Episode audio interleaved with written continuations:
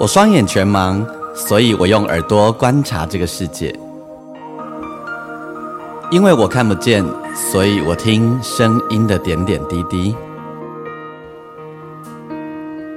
我是王俊杰，你所收听的是《耳朵带我去旅行》。在这里，我们一起听声音的大小事。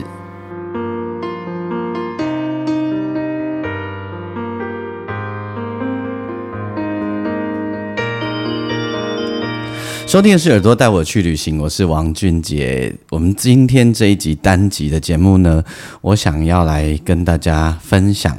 陈阳老师的音乐。在我录节目的时候呢，是星期一哦，也就是嗯，我做完呃绿光剧团再会吧北投第一周的隔天后，那礼拜六、礼拜天连续四场在台北表演艺术中心。演出绿呃，再会把北投音乐剧其实还蛮累的，呃，下午一场，晚上一场，然后连续两天哦，然后每一场都大概是三个小时左右，呃，那全程啊都需要很专注，很专注哦。那个呃，第一次是连续这样，就是一天两场哦，嗯，算是一一次体力的训练。那隔天今天睡醒之后，真的有觉得。让 Hiki 也尴尬，好，我就弯转 Hiki 也尴尬。阿姆哥这两天，呃，这昨天，呃呃，应该是我录节目的这一天，礼拜一，然后就礼拜天的时候，我们在休息室里面，我们在聊陈阳老师，好，因为我们都突大家都突然知道了陈阳老师已经辞世了的消息。那没有想到，陈阳老师其实已经辞世了好多天了吼。他在十一月十三日的时候已经离开了这个世界。那呃，大家都有很多的不舍，有很多的感觉，因为呃，不管是吴念真导演，还是陈明章老师，或者是我，我们跟陈阳老师都有一些接触吼。那所以呃。除了呃，应该是说陈老师跟吴念真导演，他们跟陈阳老师都非常的熟悉。那我跟陈阳老师也在我二十几岁的时候有一段时间还蛮常接触的。那后来陆陆续续有一些小小的接触，我跟他不算太熟，但有一些呃在他身边的观察。所以今天这一集呢，我就想来跟大家。分享陈阳老师的音乐，那要跟大家说一声抱歉，一样哦，因为版权的关系，所以呢，嗯，我们今天的音乐这一集的音乐是透过插播的方式哈。如果你的收听平台并不是 KKBOX 的话，那就要跟你说一声对不起。呃，我会把歌单写在上面，哦，那大家你可以点进，你可以自己上网去找歌来听听看，你会发现陈阳老师真的很厉害。好。那当然，同时，如果大家你喜欢我的节目，呃，欢迎你帮我订阅加分享。你可以，如果你是第一次进来的，你可以按下订阅。那如果你是老朋友的话呢，欢迎你把我的节目分享给不同的人。那也在你的收听平台底下帮我按星星评分五颗星。那同时呢，我的粉丝页钢琴诗人王俊杰上面也都会有每一集的贴文，也邀请大家你可以来按赞，然后在你的。呃，在底下留下你的想法、你的分享。那呃，你要私信给我也可以吼。OK，好，我先说陈阳老师，他我先讲哦，他是一个很特别的音乐工作者。呃，我眼睛看不到，当音乐工作者没什么了不起哦。可是陈阳老师呢，他的耳朵有一耳是完全听不见的，那他只剩下一个耳朵吼。来当音乐工作者，这就非常的厉害。我们一定要描述一下哈，那个呃，在古典音乐里面呢，西洋古典音乐里面有一个音乐家叫做贝多芬。那贝多芬呢，在到了后来哈，他的耳朵是听不见的，那他一样继续写交响曲。这个并没有那么稀奇，因为呃，贝多芬本来就听得见，他只是到了年纪大了以后听不见。所以他对音乐的热情或记忆或想法，他对声音的色彩等等，全部都在他大脑里面是有记忆的，所以他能够继续写交响乐并不奇怪，而且甚至有一种可能，有一种可能是他因为耳朵听不见了以后，他声他在大脑里面所想象出来的声音的画面呢，搞不好跟他听得见的时候有一些不同，反而更加的精彩。好，但是陈阳老师吼，他是呃小时候耳朵就听他的一耳就听不见，萎缩的关系后就听不见。可是他却在音乐上展现了极为夸张的才华。陈阳老师呢，很小的时候就办演奏会，然后呢，八九岁的时候呢，他就已经会做广告配乐。那十几岁的时候呢，他就在中山堂哦，那时候中山堂举办个人的钢琴的发表会、独奏会，所以他很早就作曲。很早就对于音乐展现才华。那他在大学的时候念的是呃文化大学音乐系，然后主修作曲跟那个打击。我觉得陈阳老师主修打击哈是很有道理，因为打击啊可以透过共振哈。我曾经见过一位从国外来台湾表演的女生的一个女的打击乐演奏家，她是一位听障者。天哪，你就会想听障者他如何知道音乐？好，他就是透过脚在共振，身体在共振那个打击的，因为那个打击乐有没有？他下去都有轰嘣嘣噔不同的共振，然后呢，他透过那个共振来感受到那个音频跟速度，哦，感受感受到那种呃节奏的感觉。好，阿姆哥的真正安内吼，黑也是一个好你感觉就不可思议的代志，就是讲透过共振吼。好，那陈阳老师呢？他后来呃还到美国去学习吼，那回来一路上他做了很多很多的音乐，他做的音乐就无敌多了啦，我们就不概述。呃，广告配乐也做，电影配乐也做，剧场也做，好像呃绿光就有很多戏，呃结婚结婚版的，然后呃纸风车也有，纸风车现在还一直都在演的那个武松打虎的配乐也是陈阳老师做的。那他得的奖也都不用讲了，该得的奖都得了，呃，金马奖啦，金鼎奖，金鼎奖就金曲奖的前身，然后金曲奖也得了，然后，然后呃，金曲奖也得了最佳贡献奖啊，金鼎奖啊，得了不止一次，是无数次这样子哈。那我要说的是，他一个耳朵听不见这件事吼，很神奇。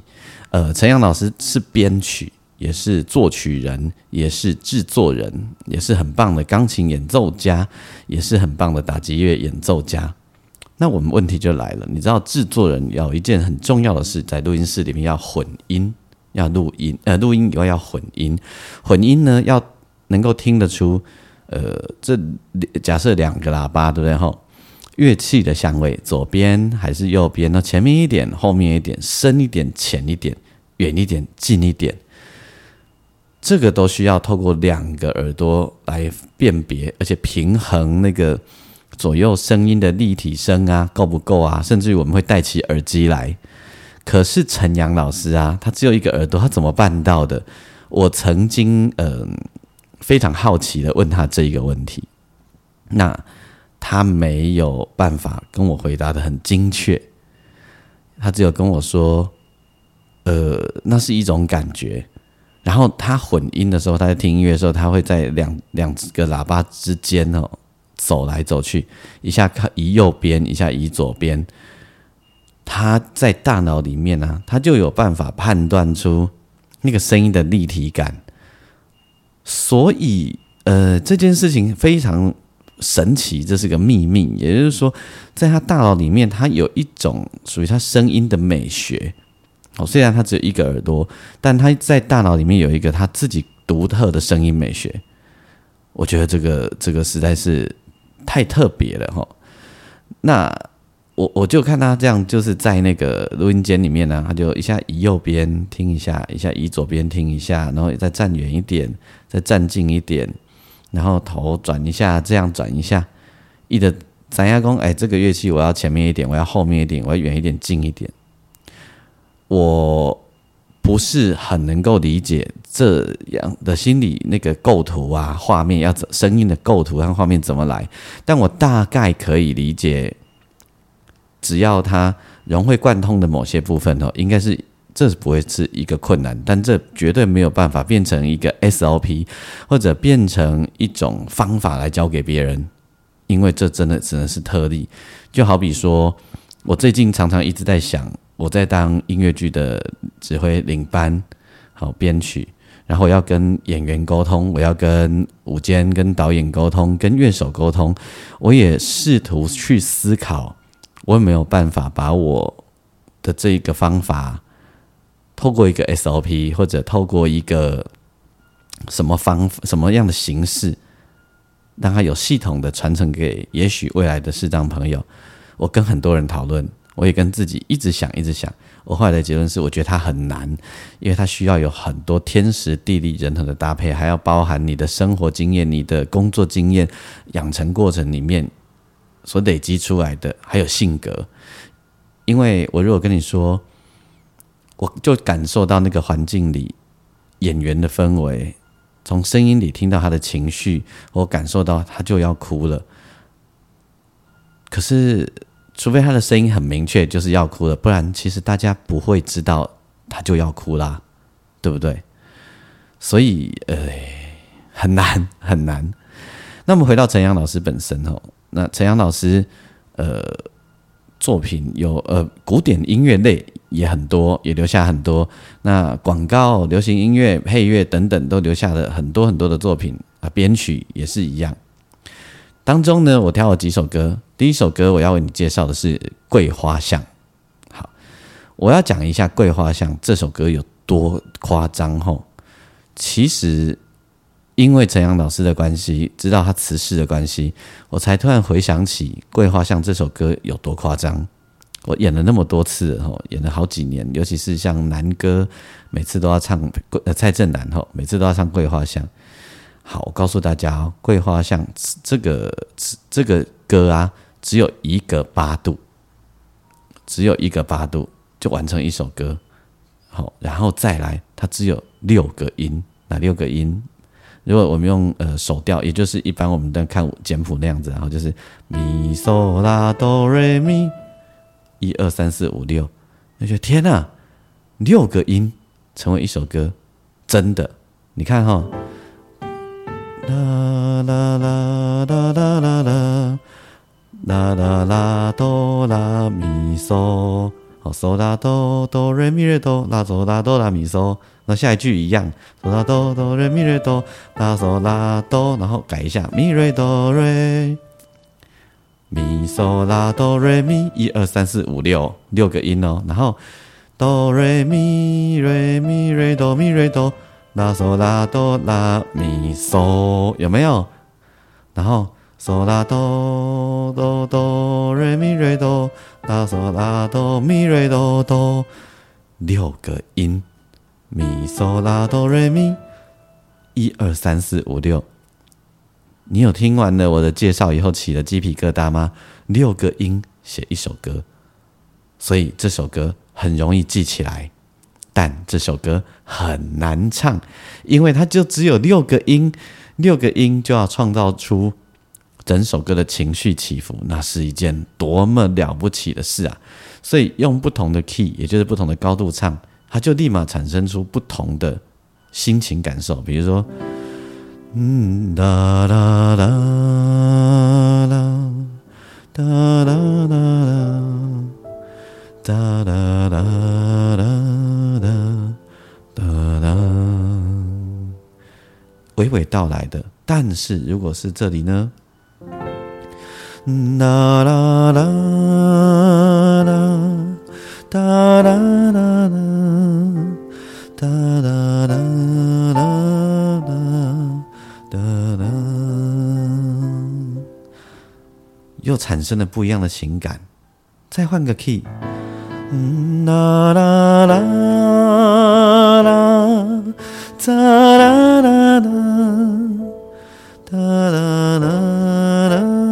啦，哒啦。然后他最后 ending 只要啊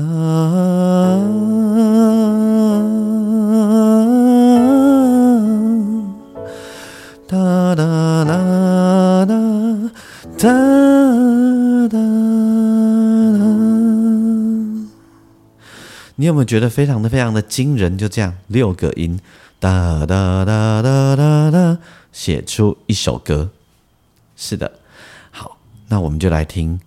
原唱潘越云所唱的《桂花巷》，陈阳老师作曲，自己的编曲，吴念真导演的词。陈阳老师，呃，享年六十六岁，这是他的足岁哈。那咱台湾人会回的是六十七岁，他跟陈明章老师同年。那么在那个年代，陈阳、李泰祥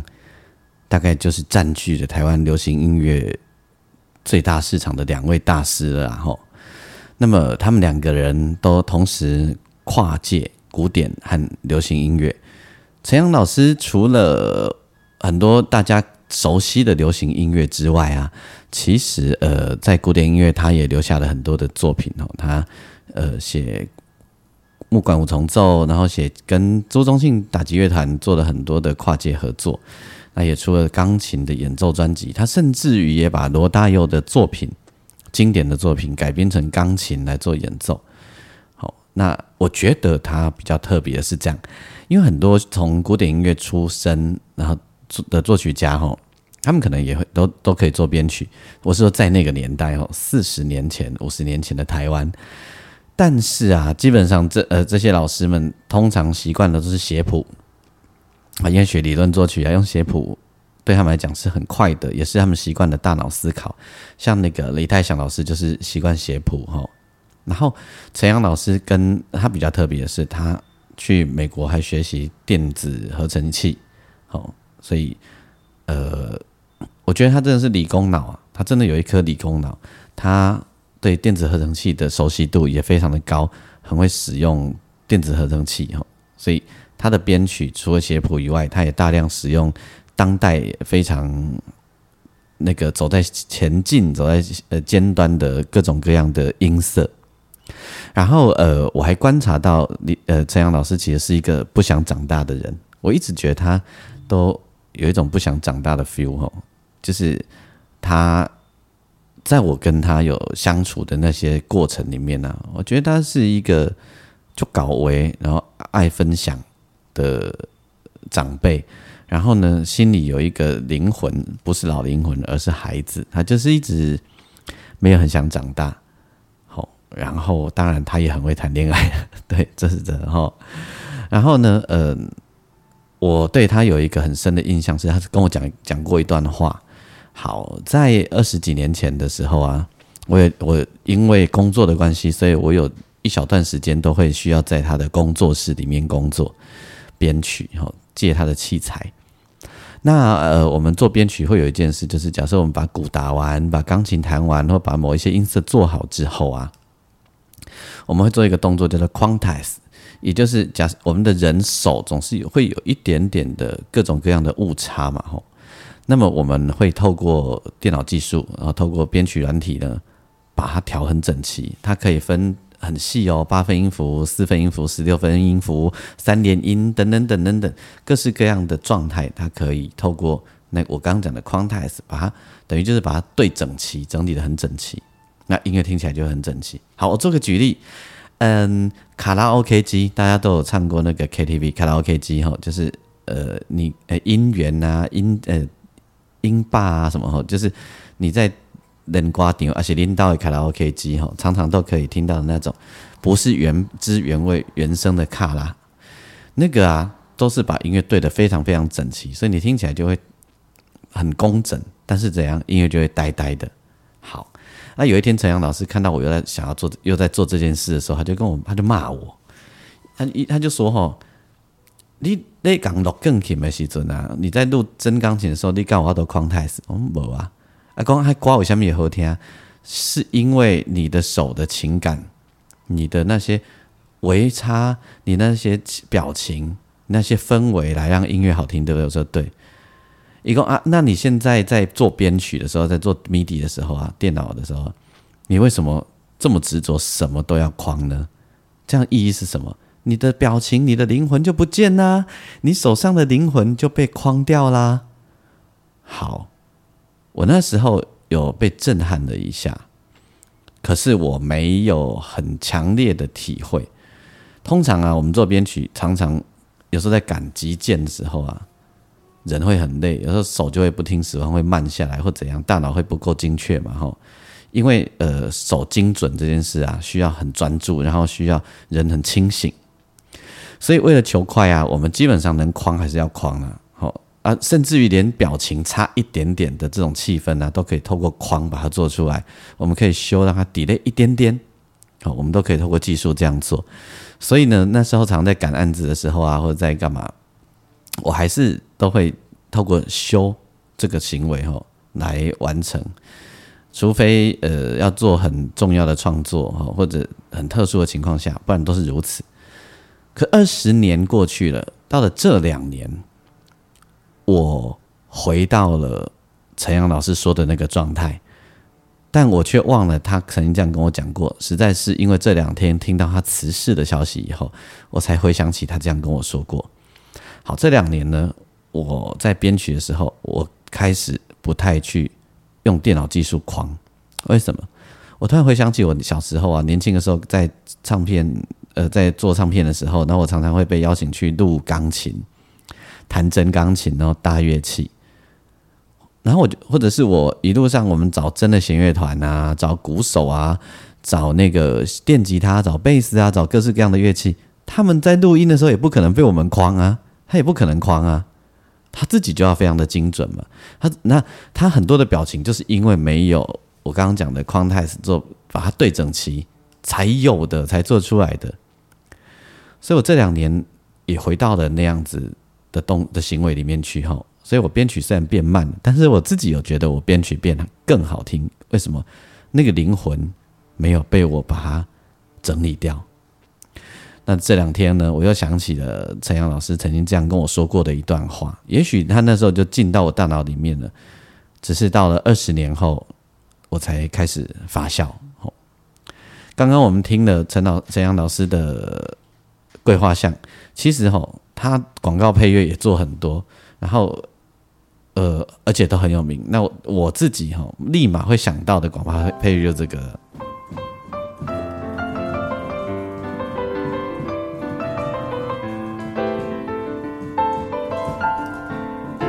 黑人牙膏，但现在黑人牙膏已经改名了。嗯，然后这首歌呢，后来张清芳也唱红的，他就改名了，就叫做《天天年轻》。好，但我今天不打算给大家听《听天天天年轻》，我想要给你听的是另一首歌，我自己很爱的这首歌，这是电影的插曲哦，也得奖，然后也让曾淑琴。呃，更红了。那这首歌的旋律也是跟刚刚一样，是呃，这首歌的旋律是小调的哈，跟刚刚那个很就是那种很东方的不太一样。它桂花香万转不两看，这首嘛是有一种气味，啊，唔过我感觉无法都用东方来形容它。这首歌就是《鲁冰花》，我们来听这首歌。那陈阳老师，呃，这几年受到病痛所苦哈，然后他之前也有一点中风，那后来他的呃，就是人，总之老了就会有一些记忆，就会慢慢的有点小模小模糊啦吼。那嗯，像他做那个结婚结婚版的啊，然后他有去，他有就去呃前年重新演出的时候啊，他有去看。然后他，但他有一点忘记有一些歌是他写的这样子哈。然后呃，这几年将近十年哦，可能还不到十年哦。陈阳老师还做了一件事，他陪伴着一群视障朋友，担任他们的教练，然后每个礼拜陪着他们练团。那是爱盲基金会所组成的爱盲乐团。那陈阳老师花了很长的时间。陪着一群视障朋友一起玩音乐，我觉得这个对于一个大师来说，哦，我觉得非常的可敬。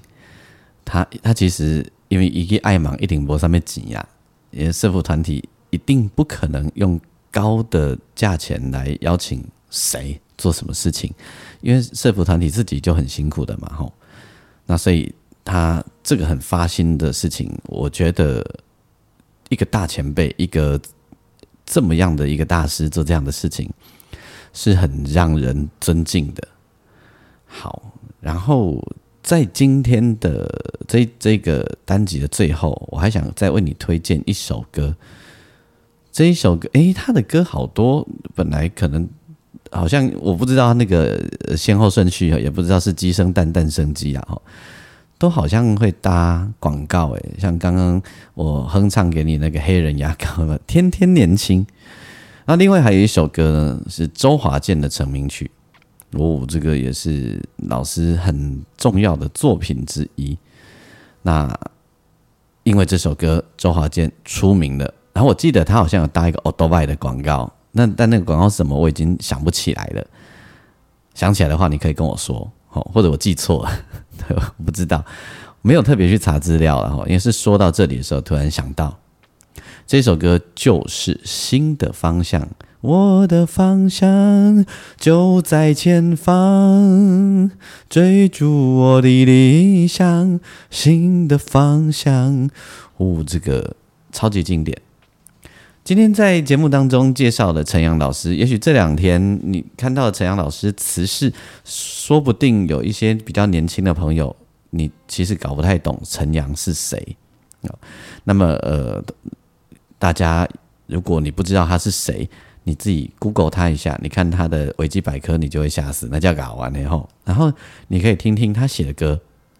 他为很多人写歌，你也可以听听他做的古典音乐，听听他的演奏专辑。你会发现他是一个很多面的音乐工作者，他是音乐家啦，不能叫做音乐工作者了，他是大师陈阳。好，那么如果你喜欢我的节目的话，邀请你可以按星星评分五颗星，同时你也可以帮我分享给更多的人。你也可以上我的脸脸书，你可以打钢琴诗人王俊杰，我每一个节目底下都会有一则留言，欢迎你跟我分享你各式各样的心情。OK，那我们来听。周华健的这一首歌《新的方向》，祝大家一切美好。我们下一个单集再见，拜拜。